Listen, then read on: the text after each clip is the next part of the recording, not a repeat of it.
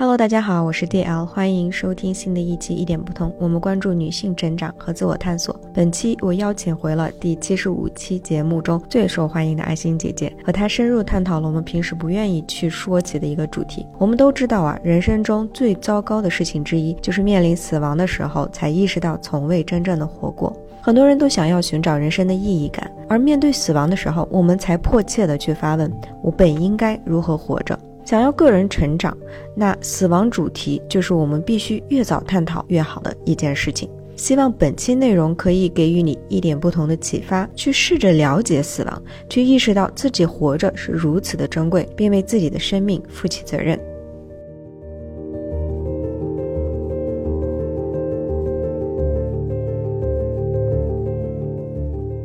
接下来邀请阿仙姐姐跟大家打声招呼。Hello，大家好，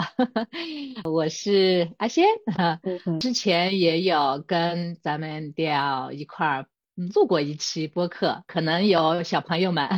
伙伴们 也已经呃有听过我的一部分内容的啊。我说一下，上一期跟阿仙姐姐一起录了《改变的力量》，五十岁姐姐的自我发现与探索之旅，就是我们的七十五期节目，当时反响也特别的。大，然后就觉得有一位像姐姐一样的人跟我们去聊这些事情的话，我们会看到不同的这个角度。然后很多朋友也会反馈，就说：“哎呀，现在就是听完这一期播客之后，大家对自己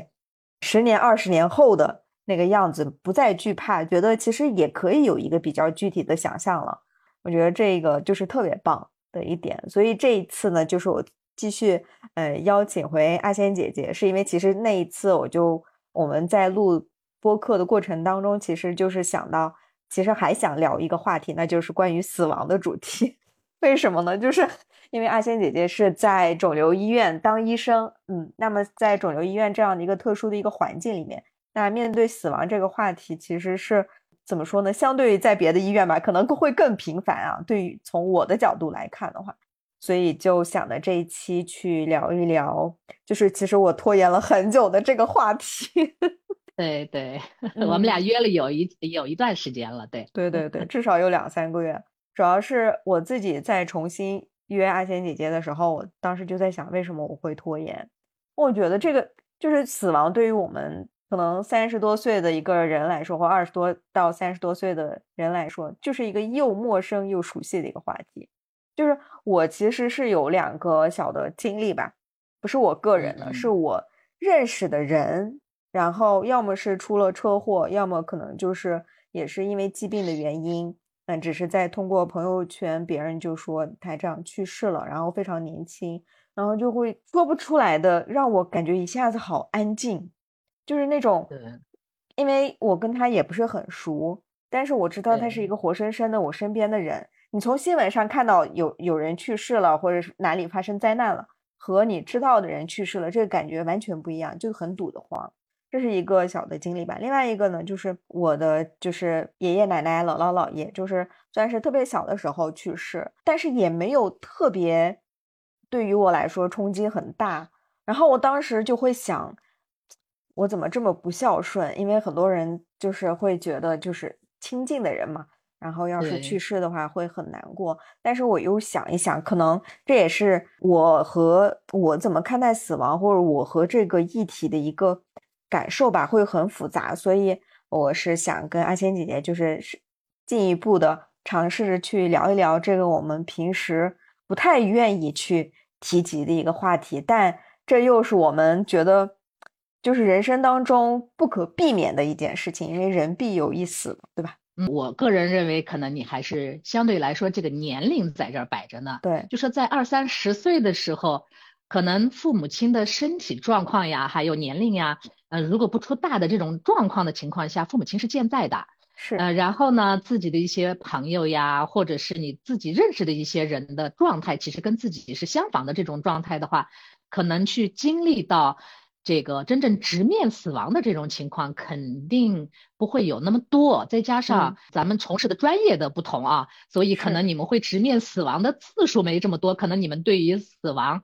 跟大多数的人对于死亡的认知呀，会很相对来说比较远和很陌生的那种感觉。那么就跟 前面你们介绍，嗯，要介绍我的一样，我也五十岁了嘛，就是人到了一定年龄了以后，真的是父母亲的年龄增长，得了疾病，嗯，然后你跟前的一些至亲的呃，开始呃，你要直面这个死亡这个话题的时候，或者是你的从事的这个职业，比如说我们医务工作者，你在工作当中更多的去接触到这个死亡的这种情况会特别多。那么你对于 生或者死，那么就会有呃，可能可能很早的时候就会有不同的去想法，呃和思考吧。所以好像我其实很多时候也愿意跟别人去分享一些我自己工作当中的一些经历，或者是我自己生活当中，因为我现在已经经历了至亲的这种离去嘛，你的这个心态呀，还有你的心路历程，是有一些可以去跟。嗯，愿意跟我分享的人去诉说的一些东西，所以那我就开始我的正式的第一个问题。那你对死亡的认识是在成为这个医生这个过程当中有一些什么样的变化？嗯，就是说，嗯，我们就是在你是在医学生的这个过程当中，你去了解疾病，嗯，了解疾病的最终的转归啊，要么就是就说是康复。呃，要么就说是不治而，就说是不治而亡的这种，只是书本上的理论嘛。然后呢，等你真正的开始直面到这种很最尖锐的死亡这种问题的时候，就是在我们实习期的时候，你会在医院当中直接参与到这个医疗的这个工作当中的时候，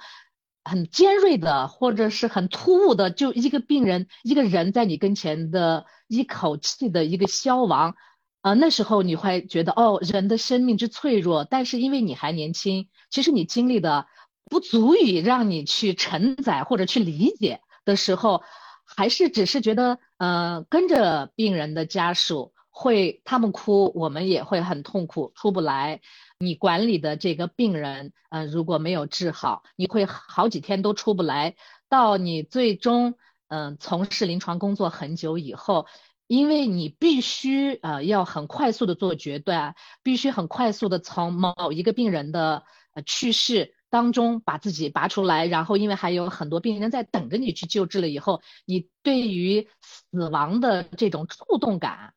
好像会没有一开始的那么强烈了。就说这是从这个工作的这种心路历程，对对，但是就是说。你又是因为这个工作当中面对了这种嗯更多的要去面对的这种死亡的话，好像你带到生活当中以后，你对于很多事情以后你会想的特别开。因为对于我们来说，除了生死嘛，嗯，一切都是小事儿，所以很多呃，让别人觉得有一些觉得，哎，我们必须去跟他较个真儿，我们必须去跟他辩一个这个谁对谁错的这个事儿的时候，你就会觉得 no no problem，因为在死亡或者在生命跟前的时候，这一切太不足以 挂齿的这种感觉的时候，你会看淡或者看清，呃，我们嗯。好像常规意义上更看重的一些名利呀、权情呀这些事儿，我觉得对于我的思想的一个成熟，或者是对于生命的一个重要性的一个认知上吧，我觉得好像你只有直面了死亡以后，你才会有所更快的一种进步和认识吧。不然好像我们总是好像因为你你要不搞这个职业。或者是你没有直面到这种直系亲属的这种死亡，你会对身外之物看得更重，因为我们是社会人嘛，我们会对于我们跟前的，比如说我们要评职称呀，比如说我们是要嗯考级考证呀，这些是你很现实的要面临着生存的一种一种状态，嗯，那你是被裹挟着被动的，你必须去去从事的一些东西。但是我觉得更多的从医的这些职业的医务工作者，好像对于名利权情好像看得更淡一些，会让我们不至于为了身外之物，好像让自己太困扰。嗯，但是这个时候我就会有一些疑问啊，因为其实我身边也有一些从医的嗯朋友，其实从医很辛苦的，天呐。然后嗯，一方面其实你像你这样说的。就是我竟然看到了我身边的这些，就是我的 b 们，嗯，我的病人，我的病 人就是嗯发生了这样的事情，他去世，不管他嗯去世之前嗯怎么花容月貌，怎么有财产，那他去世什么也带不走，也就这件事情也就没有了。嗯，但是就是我会有一些疑虑啊，作为医生的话。你既然看到了这么多，然后但是呢，就是我身边也会有朋友去抱怨，当医生这么辛苦，上大学跟上了四年五年高三差不多，对吧？然后何必呢，对吧？人必有一死，为什么我要遭罪，然后干这样一份工作？不知道你有没有过这样的一个想法？嗯，我觉得大多数医疗从业者，他好像会在学习。然后在实践工作当中，它会产生一种更高境界的一种精神存在，是什么？奉献精神。嗯，就是说，你如果没有大爱，没有奉献精神的话，你在这份工作当中，除了感觉到累和痛苦以外，你不会感觉到乐趣和成就感。就是说，当你的呃十几个小时的手术。或者是三十多个小时的值班下来以后，这个病人被挽救回来了生命以后的那种成就感，嗯，他病人家属感恩戴德的那种感激之情，所有的疲惫全部化为啊，这种感觉的时候，所以就是我们不能说我们像南丁格尔一样的这种，我们达不到这种境界，但是大多数。我认识的，反正我认识的，我们大多数从医从业者，我们都是带有一种什么大爱的奉献的一种精神。所以，对于我们来说，好像我其实已经十几个小时没有休息，我二十多个小时没有休息，但是这个病人摆到这儿，我要加班去去去全神贯注的去救治他的过程当中，我不会再去在意我身体的疲累，我自己心身的疲累。呃，只有我好像把这个病人救治回来了，或者这件事儿处理完了，我脱了大褂回到家当中的啊那那种累，呃，但是如果这个病人是让我救回来了，那么你会很快的呃就会解乏。那么如果没有被救回来的，你的那种负疚感，它会吞噬你。那么作为，所以我们从医者。呃，很大多数的人他都是属于亚健康状态。首先，身体会严重透支；其次，就是你的内心当中的有一些愧疚感会吞噬我们。那这就需要，其实我觉得最，我们现在有这种认知了。其实我们很多医务工作者是真的需要有心理辅导的这一块的工作，否则其实问题是会比较大。但是如果你没有奉献精神的这种，除非是我们的从业者。别的专业的人他不能理解我们的医务工作者所做的这些奉献精神的背后的一种支撑啊！我觉得这个只有你去亲身经历，你去在漫长的就二十多年、三十多年的这种呃工作历程当中，你形成的一种对这份职业的热爱，对于生命的一种尊重和一种挽回生命以后的那种成就的那种感觉啊！嗯。嗯，必须是亲身经历。你说到这个，就让我想起来，就我们提前就想好的要看的那本书嘛，《当呼吸化为空气》。那这本书里面，我当时读的时候，就有地方就是非常不能理解，因为就是这个主人公嘛，他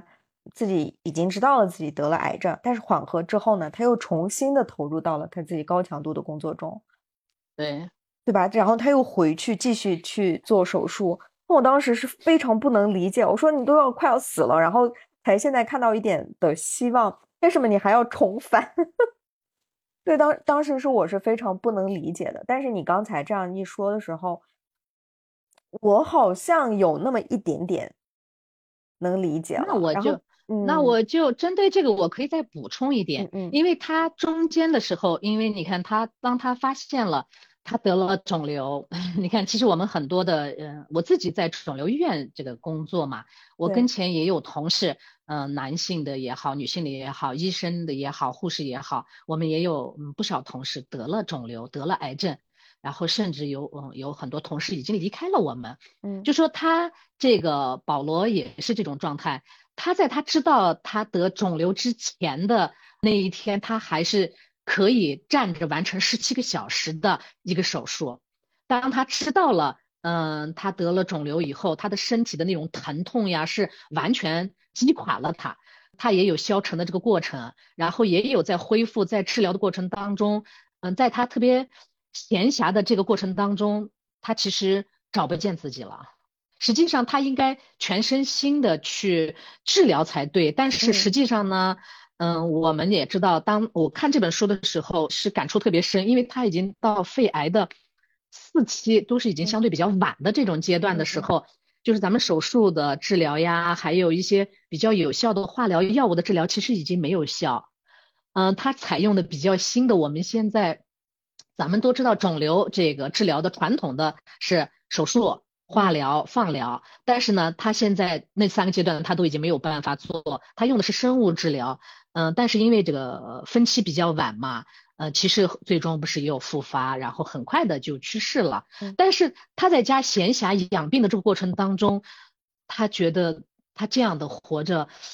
嗯，完全已经失去了意义了。对他只是在吃、休息啊，看电视，很无聊的在打发时光。那么对于我们这种长期以病人为中心、完全奉献。的嗯高强度的忘我的这种状态的一种呃医务工作者来说，你让他这样苟活着，还不如让他死了。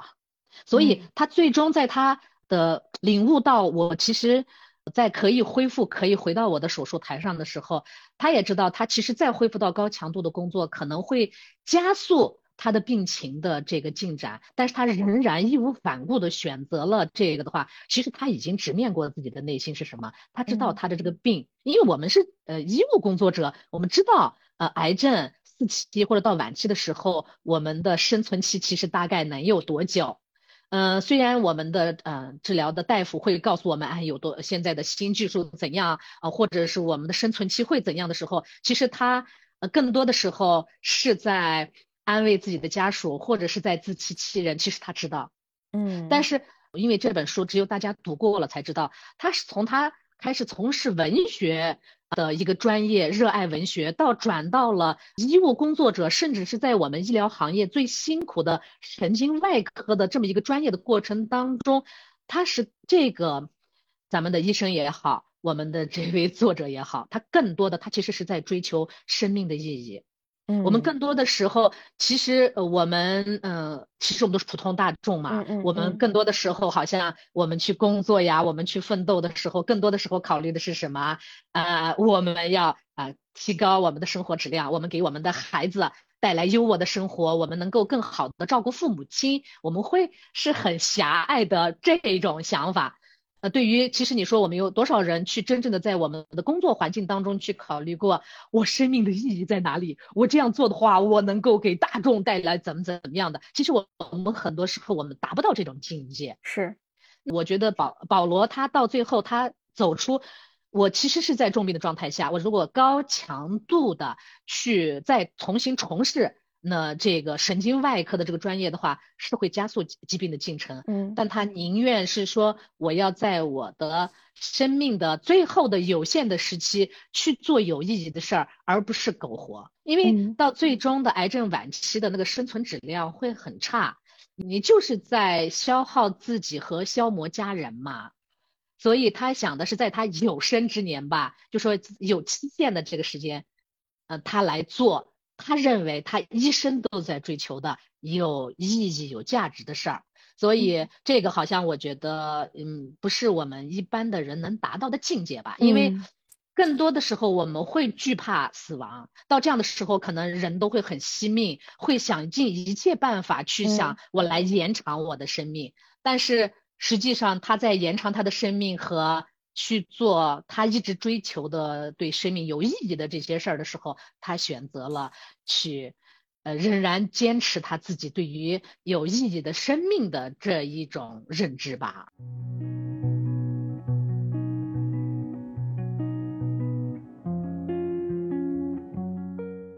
嗯，听你这么一说话，我反而觉得，其实他从某一种意义上是一个幸运的人，就是。嗯，除了他生病这件事情之外，他是有能相对比较早的，就是在大学期间，不管是他这个从事文学，然后慢慢开始又关注这个心理，然后再到神经，啊，就我当时就觉得天呐，一个人可以顺藤摸瓜，然后慢慢慢慢走到这个时刻，然后即使他生病的时候，他还能够坚持这件事情，那他一生命当中是有这种使命感，那这种使命感就可以帮助他度过非常黑暗的岁月。嗯，这个因为有些时候就是我们经常会看到影视剧嘛，我当时我刚刚也才也想也想到，就是影视剧里面会经常演，比如说一个人到，就是医生通知他到癌症晚期了，然后那他可能会做一个医院清单。嗯，会去各种地方旅游，呃，去尝试他自己没有去做过的事情，然后过一个比较奢侈的一个生活。然后包括可能我们现在很多人非常辛苦的工作的过程当中，会想，哎，等我有钱的时候，或者是有了足够多的钱的时候，我要好好的享受我的生活。会有一个对于嗯生命到最后期间这个时间，我要抓紧时间享受。和你刚才我们刚才聊的这个，比如说保罗他的一个选择，就是在生命的最后，他还是坚持要去做让自己感到有意义的这件事情。我觉得这个是非常明显的一个差距的。那很多人可能没有到那个点，他是没有办法体验到这两者的一个本质上的区别。这也有点像，可能我们很多时候就是。会讲，哎呀，就是放假就好了，放假就好了。但是，一旦有了很长的一段时间的假期，或者是有相对足够的钱，你在家里面待一段时间，你就会被浑身的那种无聊感所包围。你总想做点什么，但又不知道做什么，所以我觉得这个也是比较痛苦的。对，那可能，嗯，关于死亡的讨论，就是可以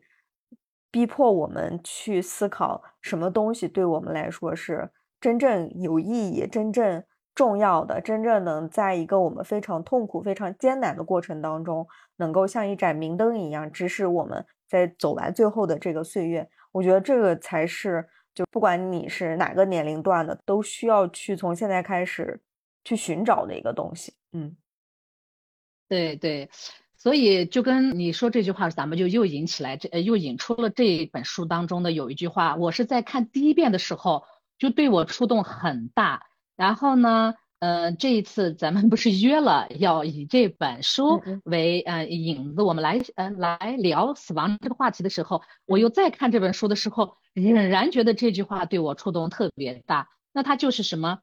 别因为你要死了才去做或者不去做某件事情，而是要找到自己认为重要的事情，不管什么时候，只要去做。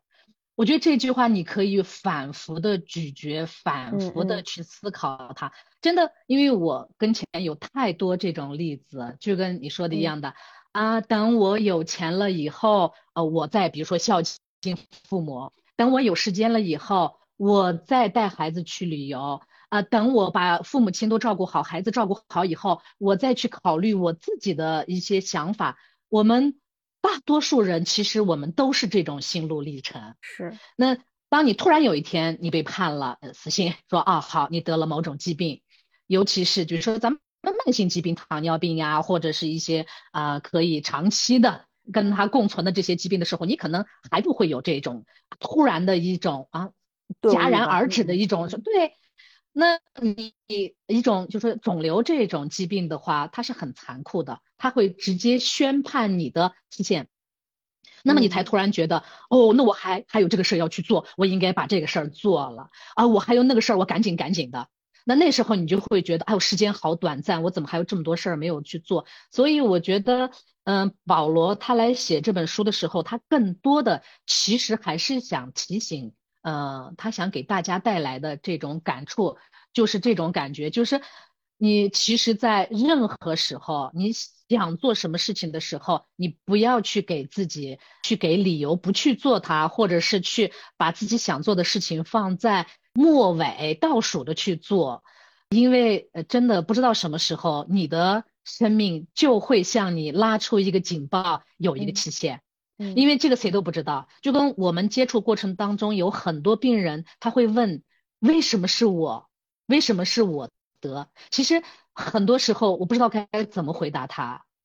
而但是你有些其实我我呃也有在练瑜伽嘛，那个萨古鲁他有一句话就是说你不应该问为什么是我得，你应该问的是为什么不是我得这个疾病。嗯我觉得这句话你反着去想的时候，因为呃你只有。因为我们一像一个连轴转的一个像被动的被 鞭策的陀螺一样的在转的时候，我们很少有时间去思考，我为什么要从事这个职业，或者是我在带孩子，我在孝敬父母，我在整体的这个评职称，我在考级的这个过程当中，我到底要得到什么？我想做什么的时候，我们其实很多很多时候没有时间，顾不上去思考。嗯，好，突然给你给了一个 stop，一个暂停键，或者是直接强制停机键的时候，你再回头去思考这个的时候，有些时候是来不及的。所以他其实想告诉我们，不管什么时候，其实你要想去做什么事情，你去做。当然不是说我们可以呃任意妄为的说，比如说我现在想躺平，我就躺平了。那不是不是要求大家是这样，他真的是好像是要让我们在工作呀、生活呀、呃感情，因为他跟他的妻子在中间的时候，因为工作的忙碌，他跟他妻子感情是出现问题了的，是的，都需要去找这种啊感情顾问去调节的这种状态。其实他的意思就是说，我们在生活当中，我们真的是要平衡工作呀、呃生活呀、呃夫妻的关系、亲子的这些关系。那你说说到亲子关系，他除了，呃，我的话题有点跳了啊，他除了呃在得了重病以后，在他稍微恢复一点的时候，他回到了他曾经最热爱的神经外科的高强度的工作以外，他当他刚知道他自己得病的时候，他做了精子的这个啊冻存的这个工作，嗯，这这一个操作，然后呢，他们犹豫纠结，当他呃。前期治疗有效果，第二次开始反复的时候，他们考虑要再去把他的这个冻存的这个精子复活了以后后，去呃孕育一个生命。他孕育生命的目的最终是什么？他其实考虑到他的妻子了。嗯，因为其实对于他来说，他的这个宝宝也许在还他没有出生的时候。他也许就已经去世，他都可能见不到他的宝宝，或者是他会在他呃，他没有办法见证他的后代的所有的成长呀、教育，他没有办法参与的这个过程当中，他要离开其实是很痛苦。但他为什么又选择了要一个宝宝？他是觉得他太爱他的妻子了，就是嗯，他不希望他的妻子是在爱着他的这种情况下孤独的。呃，活在人世当中，虽然他妻子跟前也有什么父母呀、兄弟呀之类的，但是，呃，我们也知道，就是说直系的这种亲子的这种，比如说夫妻的关系呀，咱们母子的关系呀之类的，他能对于人的感情的维系是不一样的，所以他更多的其实考虑的仍然是什么？他妻子的感受。嗯嗯呃，但我们有些人会不理解，说他这么自私，他的孩子一出生他就失去了父亲。那么对于孩子来说，不是很残酷的事实吗？这种人，这种这种事儿，我觉得只能是仁者见仁，智者见智吧。因为很多东西，我们其实也不是很全知的这种状态，我们其实也不好去评判对还是错。但是对于我们，嗯呃，医务工作者来说，我们可能更支持这种是什么？因为呃，更多的时候，呃，人去世了以后，他是不存在了，但是他的至亲。要面对的东西，呃，有些时候是出不来的，是出不来的。但是如果他有一个一个后代，他要去抚育他、养育他的时候呢，对于他的妻子，那么就是会从失去了他的挚爱当中的一种恢复和一种寄托和慰藉吧。嗯，这是我个人的一种浅见。其实到这里，我当时也是注意到过。然后，嗯，其实我不知道你有没有注意过，就是。说要孩子这件事情，本来是就是他老婆提的，对，嗯，比比较主动提，所以我是稍微能理解。如果是保罗他单方面，就是说，你看我的生命没多少了，要不然我们生一个孩子。然后如果是他提，但他老婆会有一点犹豫的话，我觉得这是不合理的啊。从我从我的一个角度来说的话，对，但是是他的妻子当时去提了，然后。但我还是不能理解，一方面就是你刚才所说的，对孩子来说是不是一个残酷？他一出生没有没有自己的父亲，然后另外一方面，嗯，对于一个女性来说，她养育一个孩子，她需所需要的时间和精力，嗯，是非常多的，而没有一另外一个人协助她去做这件事情的话，那确实是非常辛苦。所以我觉得，就是如果当然，如果是他们夫妻双方一致。同意了以后，然后再去做的这件事情的话，那也是他们自己的一个选择。但这个又有点回到我们刚才所说的那个使命和那个意义感。那可能这个孩子对于他们来说也是有一个这种生命延续的这种的意义感的。而嗯，这也恰巧的去说明了孩子，呃，不对，应该这也恰巧的说明了就是。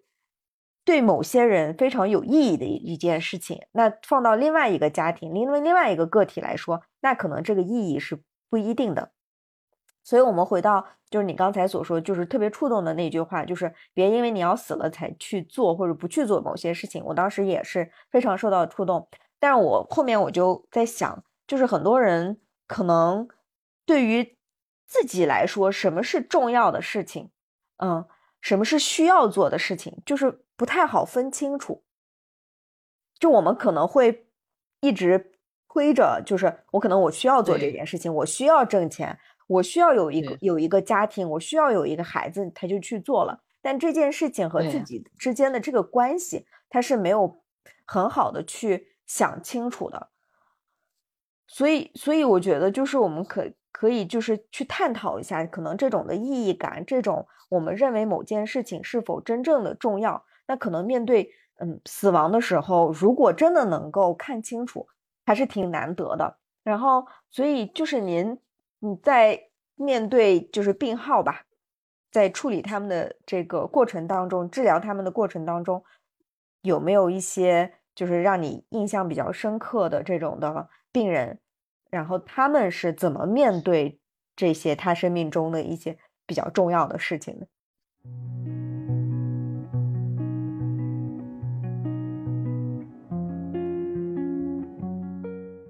我这就稍微再澄清一下，前期我自己介绍的时候，所以可能我的一些具体的情况，其实咱也没有太细说。我虽然在肿瘤医院上班，但是我不是我学的临床啊，但是出来搞的就是一直在从事的是检验工作。嗯嗯。所以呢，做检验工作呢，又有一个不同的是，我们不用直面病人。嗯嗯嗯嗯，所以对于就说在嗯医疗行业的从业过程当中，直接去救治一个病人的这种情况相对少，但是我又有可以一个分享的地方是什么？因为呃，真的是我经历的太多吗？还是我的年龄到这儿了？就说我跟前就是我自己身边的至亲啊，因为癌症去世的还反而有好几个，而他的一些心路历程，我觉得我可以分享一下，就说。我的公公他是直肠癌，但是他是很早期的，他是活了二十年才去世。嗯，但是我的姐夫，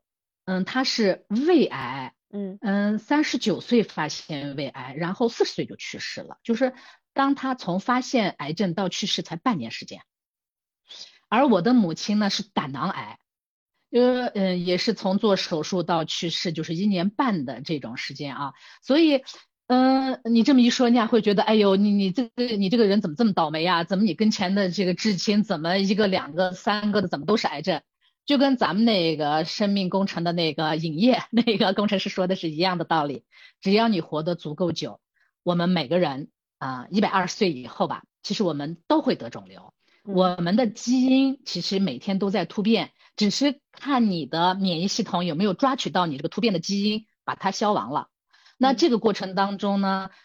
呃，我跟前发生这么多的事儿，是因为我的年龄也在这儿摆着呢。就跟嗯刚才嗯你的那个话题，我再转回来说，就说，嗯，你你你你人们咱们不是劝你说，哎呀，我们要找到自己认为重要的事情，不管什么时候只要去做。那么什么事情对我们是最重要的呢？我怎么来寻找到对我最重要的事情？因为我们是社会人呀，我从事的这个职业就要求我五年开始评中级，十年开始评副高，啊，再十年再评正高，然后我要就是你是被裹挟的，你是被这些社会的这些约定俗成的一些呃规矩呀、一些制度是鞭策着、裹挟着再往前再行进，你没有办法真正的去呃痛定思痛吧。那么我自己分享的两个。嗯，一个可以让大家借鉴的经验是什么呢？就是首先亲身经历，嗯啊，像我吧，就是你看我经历了，嗯，好好几个至亲的呃去世以后，强制性的让你来思考生命的呃，价值在哪里？我我这么辛苦去做是为了什么？他让我直面了死亡以后去面对。那么你说，那我有很多现在咱们很多的呃，还有二三十岁的，咱们正是正当年我要为事业奋斗的这些呃年轻人，我还没有直面这个死亡的时候，你让我怎么来寻找这个意义呢？那么我觉得这就是读书的一个力量吧，因为呃，你只有在读书的过程当中，你去呃在呃沉浸式的读书过程当中，你去经历书中主人公所经历的这个心路历程的时候，那么你会不会痛定思痛的去提前来思考，什么事情对我最重要？如果我是这个书中的当事人，我会怎样？那么我会不会有他的这种勇敢，或者我会不会有他这么幸运？那么会让你有一种时间去思考，因为我们现在的太快的这种节奏、高强度的工作、高压力的呃这种嗯社会的责任，让我们很少能够有时间啊去思考。那么呃，我们养成一种阅读的习惯或者听书的习惯的时候，你去在书中去。跟主人翁一块儿去感受他的人生的时候，那是不是你不用亲身经历这个，你就可以去思考一些事儿呢？嗯，我是这种感觉啊。对，那么嗯啊，又回到你刚才说的这个话题，就说病人他得了肿瘤了以后啊，他会有什么变化？嗯嗯，就跟我在做诊断之前，因为我跟前这种例子太多了，因为你是在肿瘤医院上班嘛，哪怕你现在不是。呃，直接的临床大夫，但是你跟前的朋友、你的亲人、你的邻居、你朋友的朋友，他就会多方打听到你在这儿，他就需要你来帮忙联系大夫呀，或者是解释一些检验结果呀。呃，这个的过程当中，我们是会呃接触到很多的这种，有一些病人，他其实只是在陪伴家人来就诊的过程当中，就是来都来了。说句难听话，有的人就是来都来了，都排了两个小时队，反正要挂号排队，干脆你也挂一个号吧。你也四五十岁了，或者你也三四十岁了，现在甲状腺有问题的、乳腺有问题的女性这么多，你也看一个呗。然后在过程当中，哎，发现自己是肿瘤。那这种他上一秒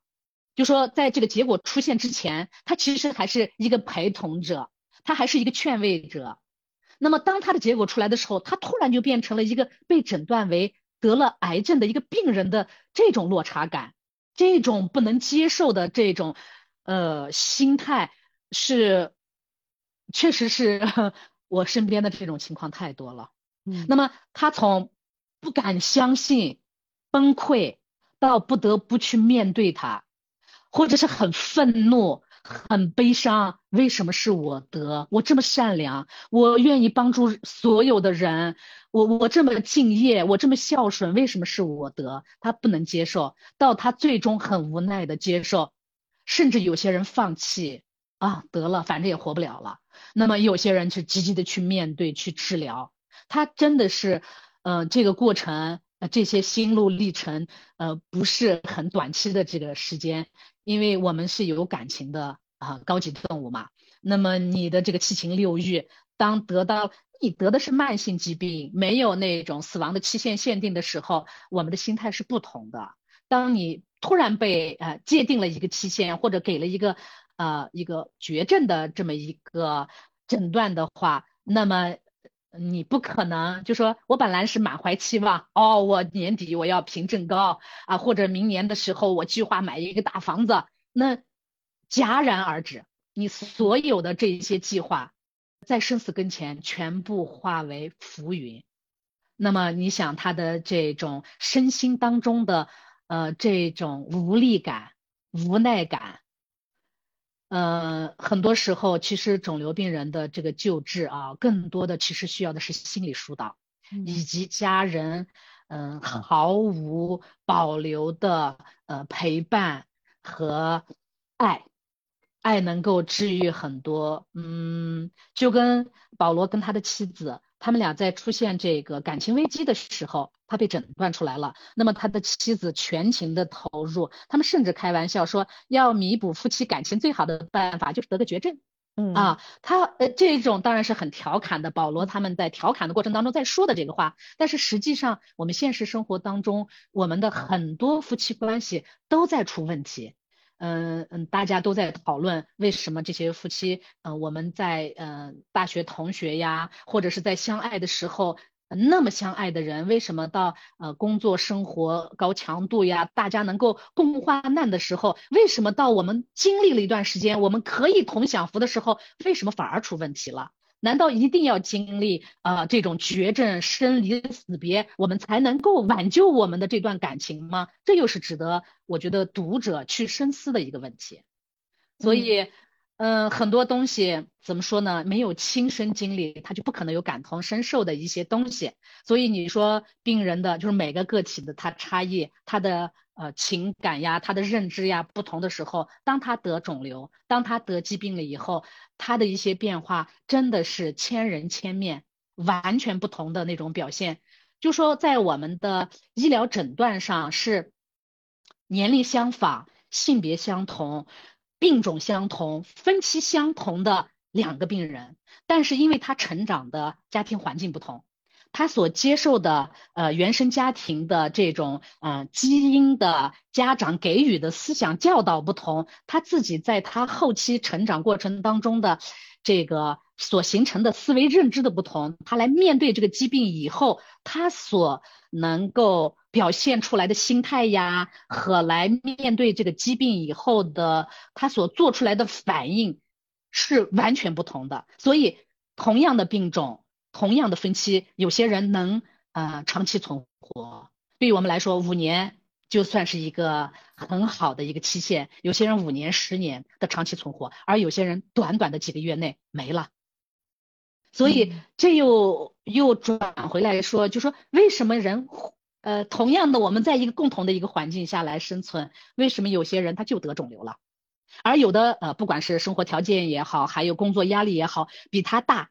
的人。还活得很健康，为什么？那是不是跟我们后期的我们的心态呀，还有我们呃的一种情绪呀、一种性格呀，这些都是相关的一些东西？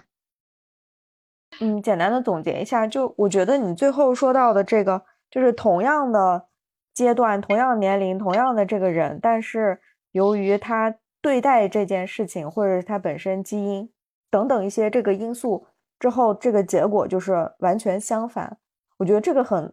很自然，因为因为有些时候，当你没有被确诊说你得了这个病，那你可能精神气都很好。当你知道了你得了这个病，就算是可能误诊，你都会这几天都会过得非常之糟糕。就是我们的精神气实在是太重要了。是是。对，嗯嗯，就像你我们刚才所说的，就是保罗他能就是在得癌症的时候也能工作，就是在那里站着做手术，高强度的，嗯，开颅这种手术十七个小时，这都是非常难以置信的。对，对对，如果光从一个人人体的一个机理来说，这是不可能。但是当我们就是为自己特别重要的一件事情去奉献、去付出的时候，当我们从中间找到意义感的时候，这个。结果就是不一样的。你说到这个，我就不知道咋回事，我就会联想到，就是当母亲也有点像这个。就我昨天，昨天看了一部美剧，叫做《化学课》，然后这个里面有一个小的场景，就是这位 化学家这个女性她是怀孕，然后但是她的还没有结婚的那个，嗯，就是未婚夫吧，他出车祸去世了，所以她要自己一个人。就是生育，然后养育这个孩子，嗯，他是非常痛苦，他都不知道怎么去哄这个小孩睡觉，因为婴儿嘛，我们也都知道。就是，然后他就求助他的邻居，然后他就觉得特别的难过，然后他就说怎么办？我竟然会有一些想法，就觉得我都想把我的这个孩子送走。然后他的那个邻居就笑了，然后他就说，他又叫了一个他的朋友，然后说。然后就问他的朋友：“哎，你来说一下吧，你以前你生呃你的孩子的时候，想过多多久会想一次把孩子送走？” 然后，然后他说：“嗯，平均一天就两次吧。”然后，然后大家都开始分享了，就说有些事情真的是非常难的，当母亲也是一份这样非常艰巨的。然后最后，他的邻居就给这个化学家就说，有些事情可能觉得你自己做不到，就是很难，但是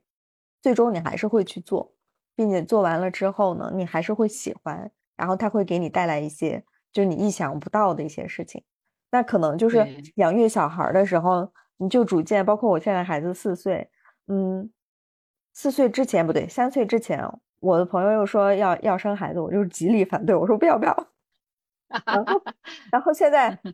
现在我不会极力反对，我会说，嗯，确实很难，确实很很艰难，但是就是你走完这个过程，到稍微长大一点，然后可能这四年的一个简短的一个陪伴的过程当中，我自己都成长了很多。对，就是确实很难，所以。嗯，包括我们说会到这个面对死亡，那可能有些人就是得到了这样的一个通知书，嗯，你的期限可能一年或者两年。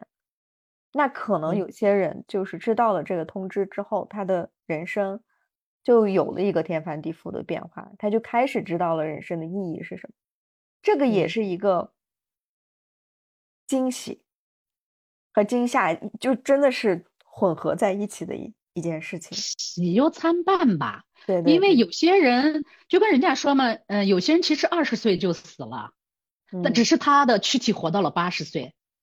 是因为嗯，他对对对对，他日复一日的，他只是在啊那种很机械化的啊在在活着而已。那么，所以当你的生命被突然定了一个期限以后，让你。被动的必须强制性的去思考一些东西的时候，你反而去做了，也许你活到八十岁这一辈子你都不会去有勇气去做的一些事情的时候，不一定是坏事呀，嗯，不一定是坏事。所以，我们不在于我们的生存期的长短嘛，而在于你的这个生存的这个过程当中的一个质量问题。就跟我们现在又涉及到一个治疗的过程当中，因为我们现在很多从医者啊。我们到最后我们会签那种，比如说医嘱呀，或者是不抢救的那种协议书，就说到后期的时候，我不要抢救，我不要啊到处都塞满了管子、呼吸机啊，这个喉管切开呀、气管切开的这种，我不要面对这种状态，我要直面我的死亡是一样的道理。因为因为我们的呃医疗技术的这个现在可以达到让你可以啊长期处于一种只是是存活的状态，但是质量。啊，咱们打个引号啊，呃，所以说这个，那么我们病人是这种，你后期的生存质量是这是是我们来界定。那么其实我们活着的大众呢，其实我们有很多多少人是在有质量的活着呢？嗯，而不是循环往复的、很机械化的呃去在从事呃一种一种活着的一个动作。对，就是 浑身插满管子。对对这这种感觉是是呀是呀，因为我们被要求了很多东西，我们必须服从很多东西，我们被迫去做很多东西的时候，其实嗯类似的情况嘛，是是是这样的。关关键就是我们能不能看到这件事情，然后并且看到之后，我们应该怎么去面对，怎么去慢慢的一根一根的把管。因为我有时候就会嗯，我们有一些朋友。嗯，包括女孩子，她可能生活中的限制确确实实是很多的。嗯，是呢。从从我们出生 到就是社会上对我们的规训真的是非常的多。作为女性，对，但我们可能没有这个能力，就一次性就拔管，然后慢慢的去。可能我们需要一个这样的一个过程。首先从看到我们在过一个什么样的生活，然后再一点一点。掌握自己的一个主动呼吸的一个权利，可 能这个过程都是需要一个时间时间的。但我觉得，就是我们今天聊的内容的话，就是一个新的角度，就是从死亡的角度去思考人生的意义和目的的话，就反而可以帮助我们更加有勇气的去面对我们现在的生活。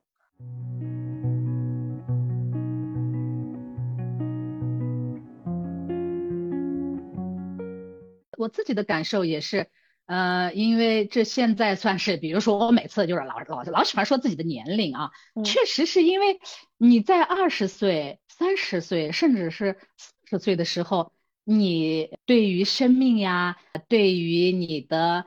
很多的事物的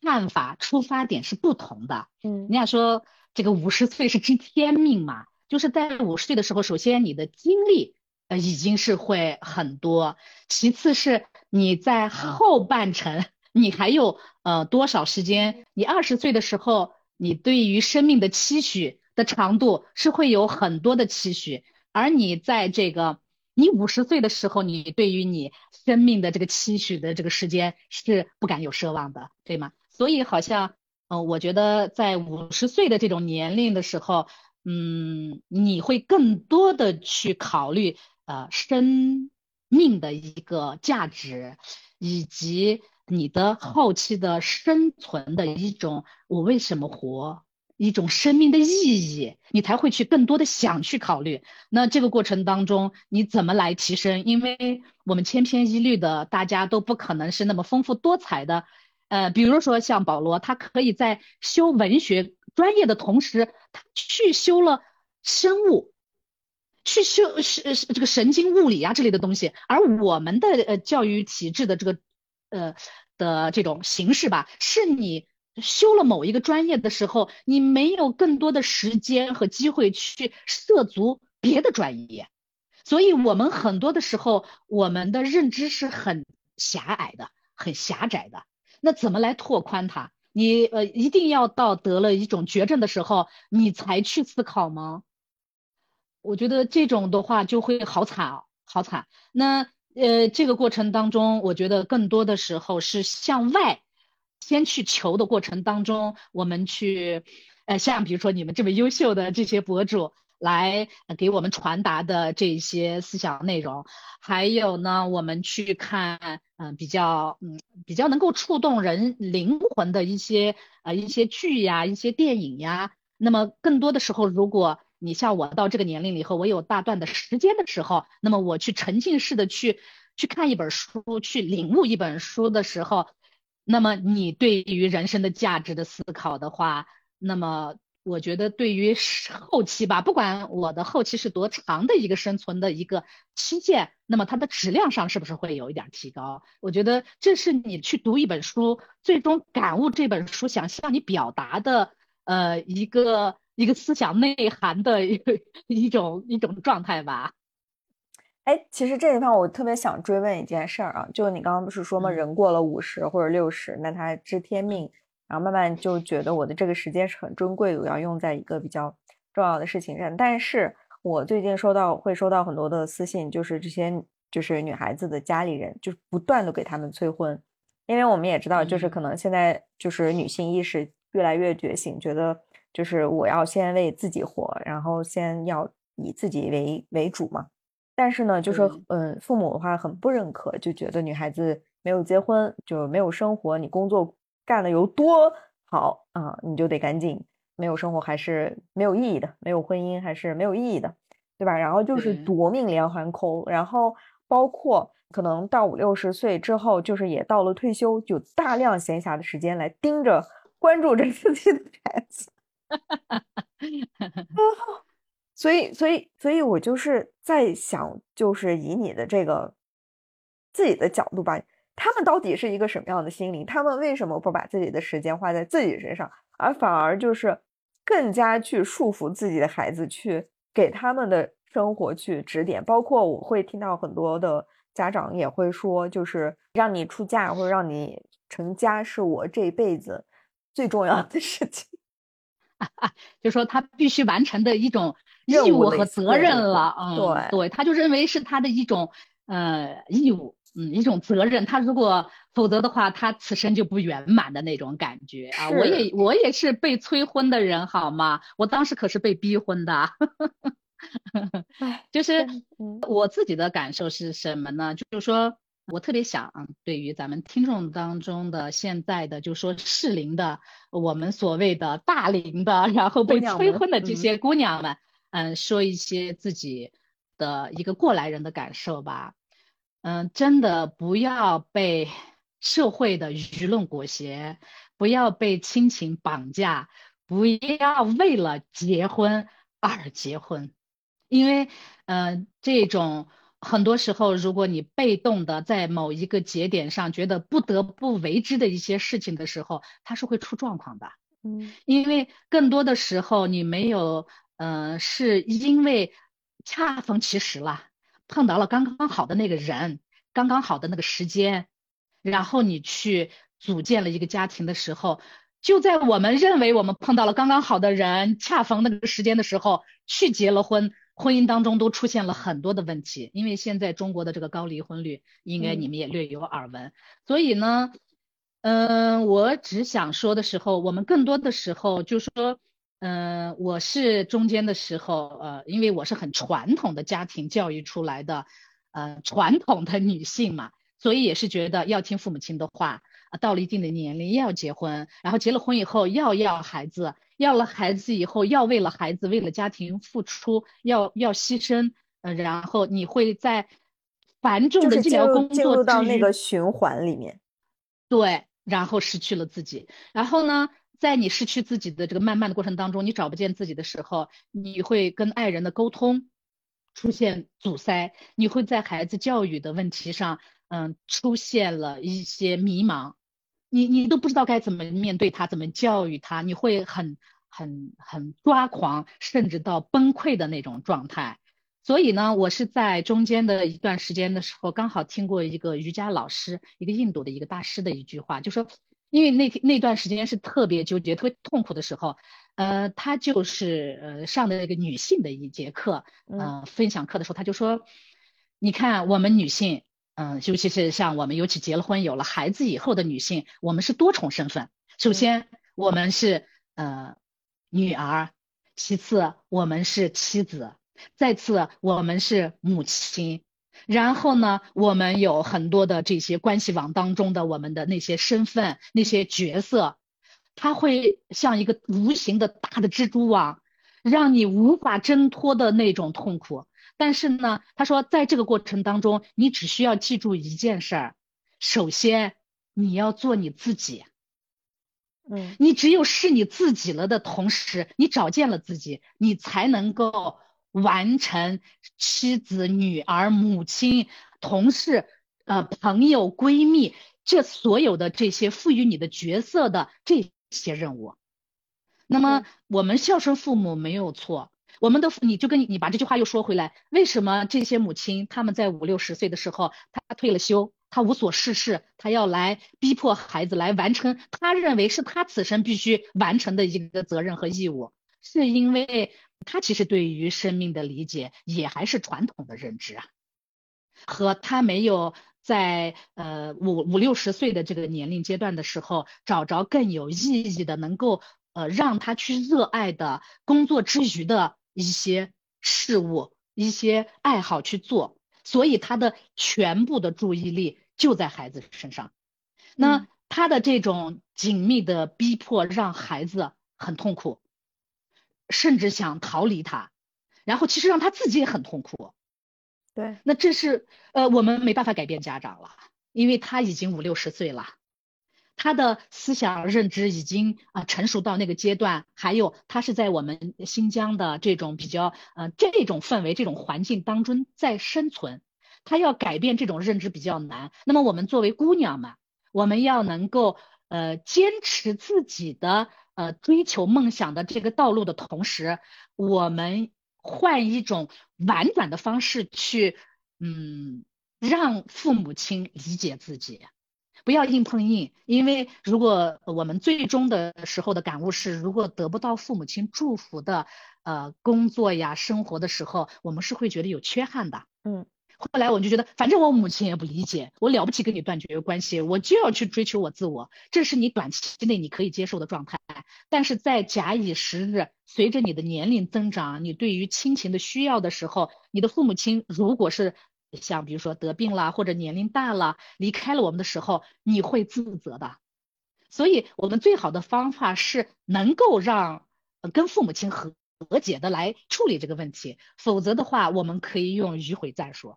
因为父母的他的最终的初衷啊，他是爱我们的，他希望我们幸福。那么我们就要晓之以理，动之以情的告诉他现实社会当中的女性的生存现状和我们作为呃我们知性的维吾尔族女孩子的我的呃认知水平的不同，你让我走老路以后的我的结果，我的嗯，甚至是后果，我要给他呃解释，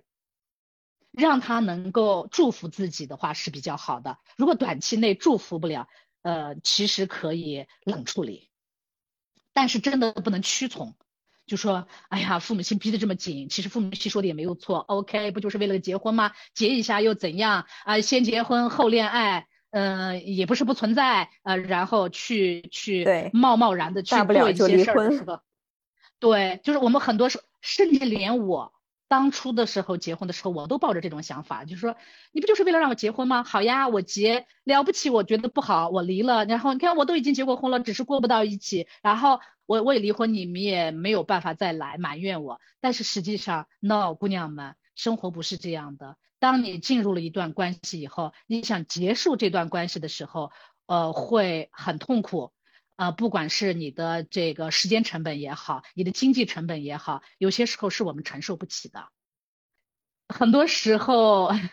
就说你在做这个事情的时候，对你来说有没有那种很呃？积极的去有意义吧，我觉得，嗯，对，反正反正不能被裹挟，不能够被绑架，不能够被绑架。对，其实我问你这样的一个问题，就是也是跟我们这个今天的话题跟死亡有关。因为一方面来说，父母可能会，嗯，觉得就是自己年事已老，嗯，然后就是，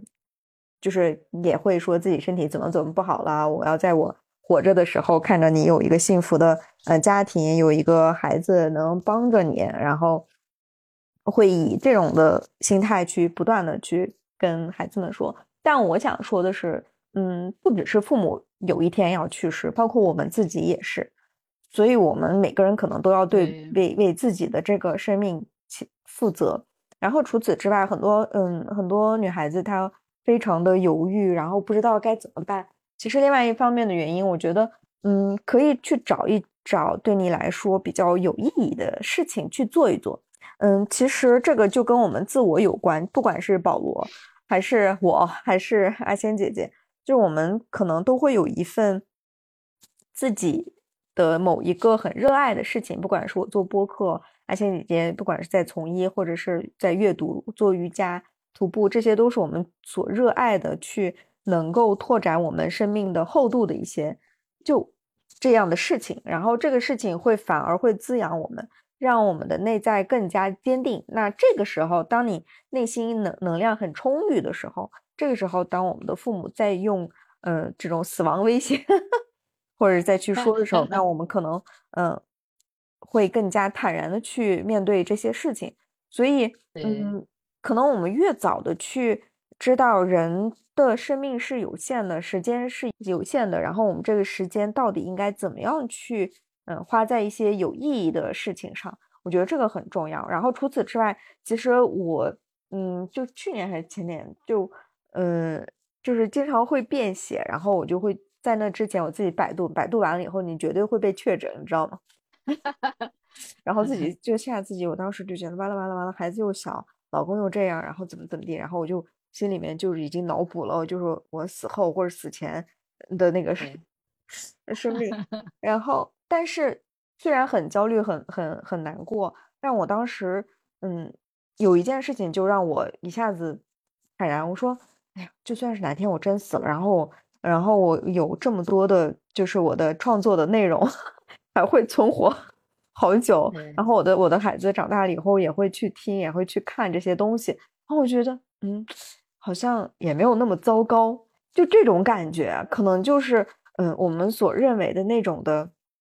意义感，可以帮助你去抵抗最最难、最艰难的，呃，一个事情。嗯，所以，嗯有时候我们去做一些类似于这样的冥想，就是假设这是你最后的一年，你应该怎么活，或者是你在死亡的时候，就墓志铭上，你想，呃，写一些什么东西，对吧？会有一些这。这种类型的一些练习，到时候我们也可以给大家提供。所以我觉得，嗯，可能就是时不时的去跟自己的伙伴、朋友去聊一聊，嗯，关于死亡的这种话题，去主动的，我觉得也是会有很大的一个帮助。嗯嗯，之前我老公你这样跟我说，就是其实父母真的非常的焦虑，很嗯干涉我们的生活的时候，可能是因为他们非常有这个死亡焦虑了。对对对，这个我们是没有办法能感受到的，所以嗯，我们也可以尝试着跟长辈去聊一聊，嗯，他们对于死亡的一些看法，可能这个也是一个比较好的一个嗯点吧，我觉得可以跟他们有一些产生一些这样的一个共鸣。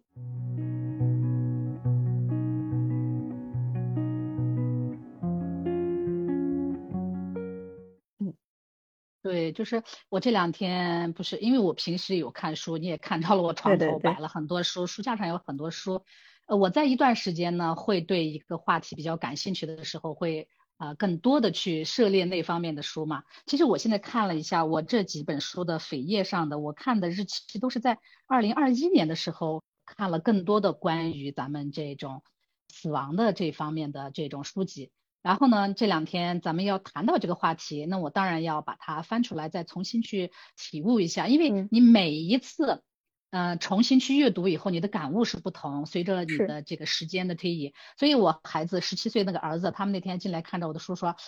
哦，我说啊，这个屋子里面的书充斥着死亡和生命，我们要逃离这个空间啊。那他们会，因为他年轻嘛，他不能，理解。他说，你不要觉得自己五十岁了，你就好像老关注这种话题啊，因为最近确实是看了更多的呃一一些书呀，比如说咱们看了这个欧文亚龙的《生命的礼物》呀，嗯嗯还有就是也我们的《直视骄阳》也是欧文亚龙的嗯，书，就是他他会他会觉得你不要觉得你五十岁了，你就刻意的去更多的去关注这种死亡的话题，好不好嘛？你要怎么怎么样？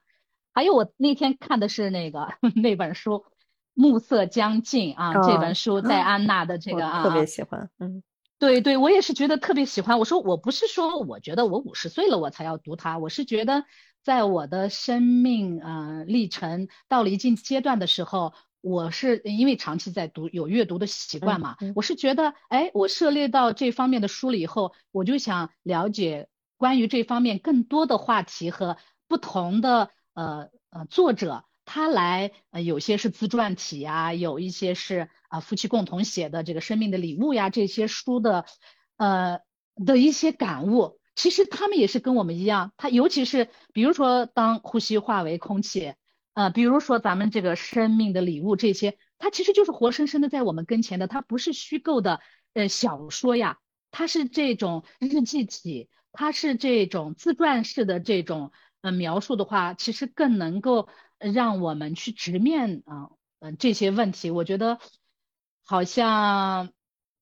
让我可能，我就对于我，其实其实尤其是在经历了啊父母亲的不在呀，嗯，家庭这个婚姻变故呀，啊孩子学习上的这些问题的时候，就按理说。呃，我能够就是按照我自己的跟前的哈、周围的人说，哎呀，你表现出来的这种精神面貌啊，我觉得真的是要感谢，嗯，阅读吧，嗯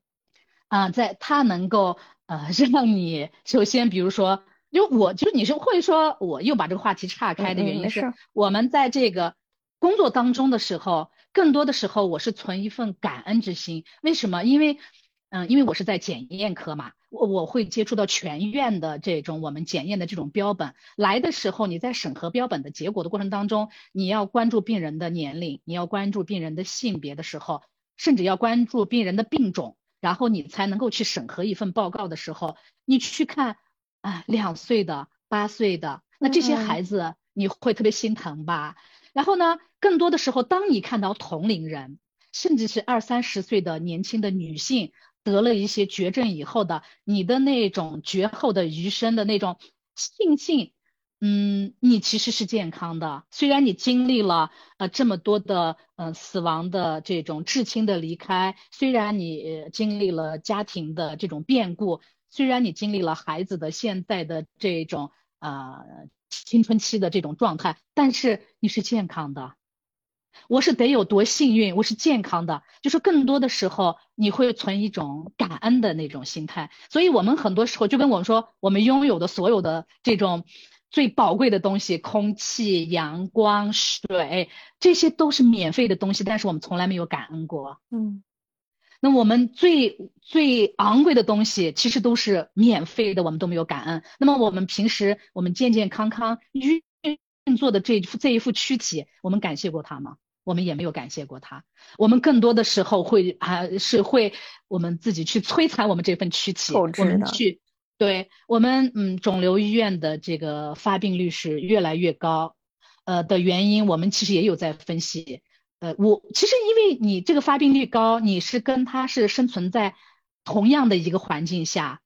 是共同的生存压力、社会的这种节奏。那么他得了，你能够保证你不得吗？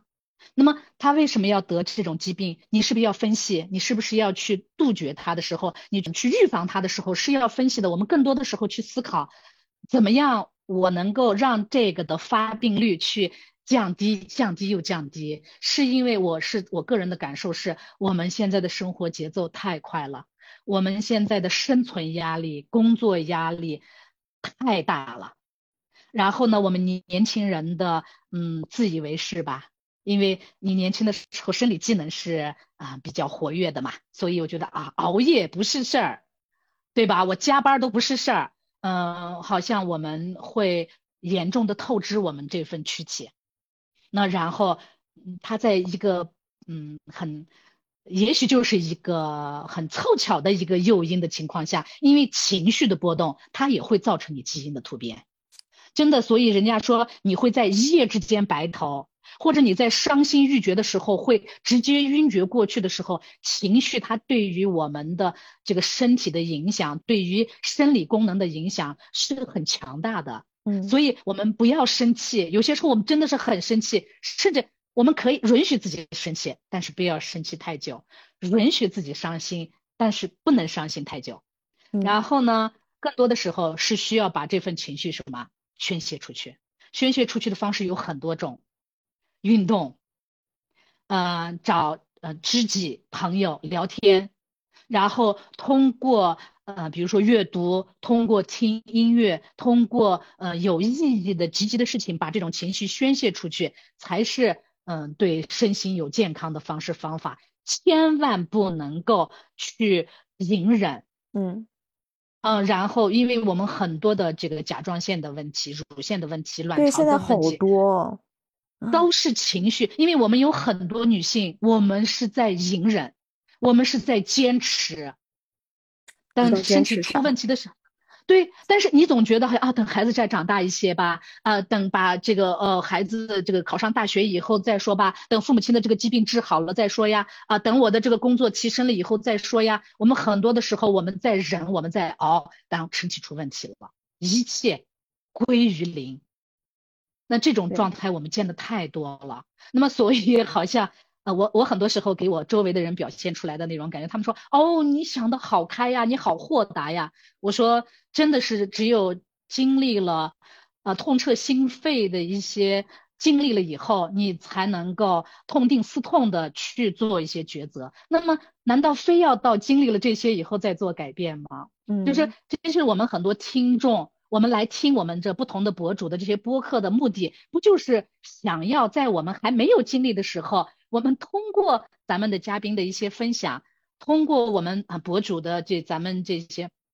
的一些剖析、一些分享，我们能够提前在没有经历这些情况的话，我们就得到这种认知，然后去热爱这副躯体，去热爱生命。我觉得这本书，嗯，因为我自己是医疗从业者嘛。这个呃，当呼吸化为空气的，他的这个啊作者他自己也是个医生，他的妻子也是个医生，所以好像当他从嗯医务工作者变成病人以后的这种心路历程，嗯，确实是让我感触很深。另外一本书也也是他是一个啊医务工作者，他的一本书就是从白大褂到病号服，也是落差很大很大。我我其实看相关的这一类的书，那一那一年看了很多，我发现，所以呢，我其实特别想给大家推荐好几本书。嗯，我我我觉得跟我们最近的呢，其实就说我们自己的啊，就说咱我们现在说的这好几本，都是咱们国外的一些作者的一些传记呀，啊，一些好像的一些自传体的一些东西。但是，嗯，我想推荐大家读的书是《此生未完成》。咱们复旦大学的那个博士啊，一个副教授叫于娟，的一个一个女性，她是很很很积极、很乐观啊。然后呢，呃，在她事业达到巅峰的时候，被宣判得了乳腺癌的，呃，也是晚期四期已经骨转移，嗯，一年多她就去世了。她也是写了一个，嗯，就是死亡日记吧。当她被确诊了得了癌症以后，然后她的呃记录这个日记的目的就是。不要去追求大房子，不要去追求什么高学历，不要去追求啊这些。你有时间的时候多陪陪父母，你去啊跟孩子，就说呃很很，他有很多的遗憾。所以这本书当时对我的触动是很大很大的。